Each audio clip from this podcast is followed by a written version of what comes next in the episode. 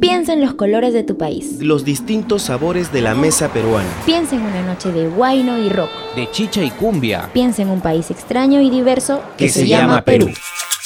Es momento de mezclar todo lo que nos hace peruanos. Esto es Fusión por Radio UPN.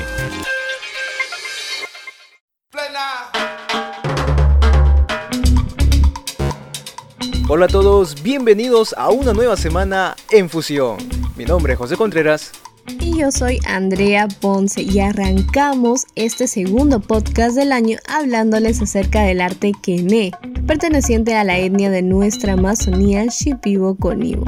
Así es Andrea, también les contaremos acerca de Canta Kene, un proyecto realizado por la comunidad Shipibo Conibo de Cantagallo. Ahora sí, comencemos con el programa. Son hechos, son rostros, son reliquias, son pasos que no podemos olvidar y todos son de la misma tierra.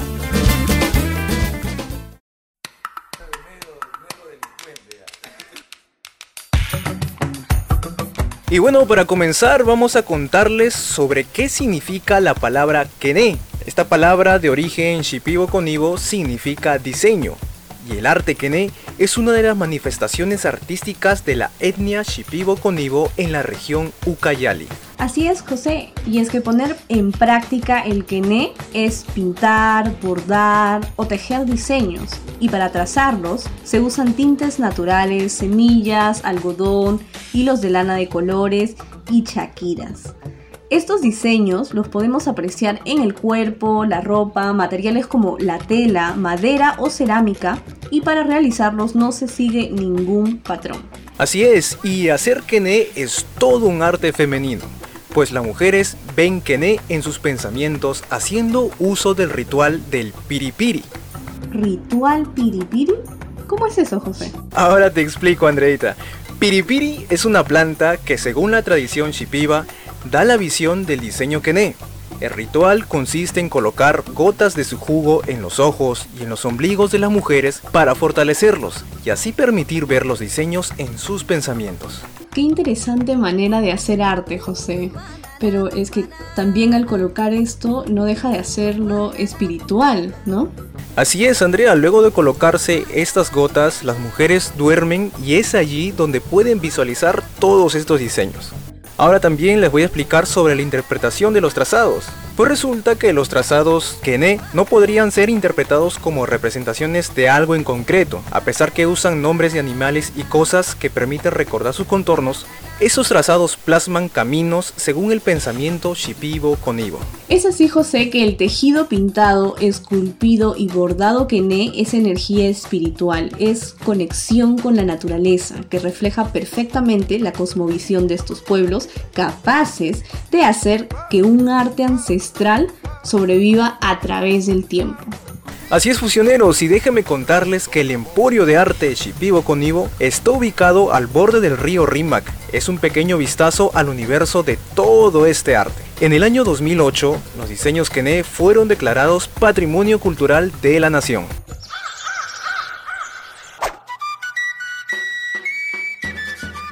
Y como ya mencionamos, el pueblo Shipibo Conibo es originario de la ribera del río Ucayali, pero existe un asentamiento indígena amazónico en Lima Metropolitana, conocido como la comunidad de Cantagallo. Las primeras familias Shipibo Conibo que llegaron a Lima fue en la década de 1990 al año 2000 y formaron la primera comunidad nativa urbana en el Perú. Vaya, mira, ya tienen más o menos 20 años aquí en Lima. Algo muy importante es que sus integrantes mantienen su idioma, arte, conocimientos y normas internas de convivencia, además de autoidentificarse como una comunidad indígena. Ya que mencionamos a la comunidad de Cantagallo, les cuento que existe la Bienal Iberoamericana de Diseño, una convocatoria realizada en Madrid que permite al público acercarse a la disciplina del diseño. Esta convocatoria se lleva a cabo cada dos años y el pasado 2020 el proyecto peruano Canta Quené Diseño Colaborativo en tiempo de COVID fue seleccionado para participar en su séptima edición. Y de seguro te estarás preguntando, ¿de qué trata el proyecto Canta Quené?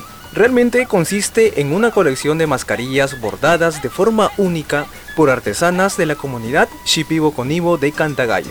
Este es un trabajo colaborativo con el artista plástico Antonio Jara y con el asesoramiento técnico de la Municipalidad de Lima. La semana inaugural se llevó a cabo del 23 al 27 de noviembre y la innovadora propuesta artística fue exhibida en la Central de Diseño de Matadero, Madrid.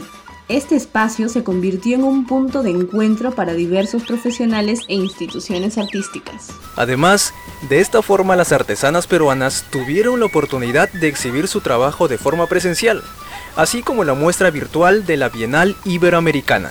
La primera colección fue de 200 piezas únicas y contó con la participación de 47 artesanas de la comunidad y fue vendida en su totalidad. Eso le permitió reinvertir las ganancias y sacar al mercado una segunda edición de 800 mascarillas, incluyendo esta vez a 53 mujeres en la producción. La pandemia obligó a muchos negocios a reinventarse y esa fue la necesidad de las artesanas de Cantagallo que crearon productos que conservan la identidad, belleza y esencia de su arte quené.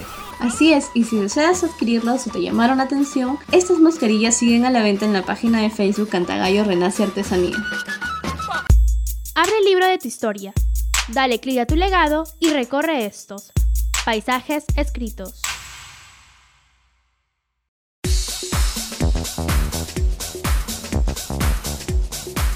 Y ahora hablaremos de emprendimientos en tiempos de pandemia. Pues les cuento que Koshi Studios busca visualizar a los artistas de la comunidad nativa ubicada en Cantagallo. Y es por eso que la recomendación de hoy es el libro Arte Amazónico para Colorear, un libro ilustrado con los diseños de cinco artesanos conformados por Olinda Silvano, de 51 años, Débora Buenapico, de 28 años, Ronin Kochi, de 28 años, Edith Silvano, de 32 y Delia Pizarro, de 41 años. Este libro apela a la arte terapia y reúne gráficas realizadas por artistas Shipibo Conibo de Cantagallo, reinventando así la cultura de nuestro país. Este libro, Arte Amazónico para Colorear, combina técnicas ancestrales que vienen a ser los diseños de artesanos y tecnología, que pues es el diseño gráfico de Coche Studios, ¿no? ahí apoyando, haciéndola así accesible a una creciente comunidad de personas conscientes de las culturas peruanas.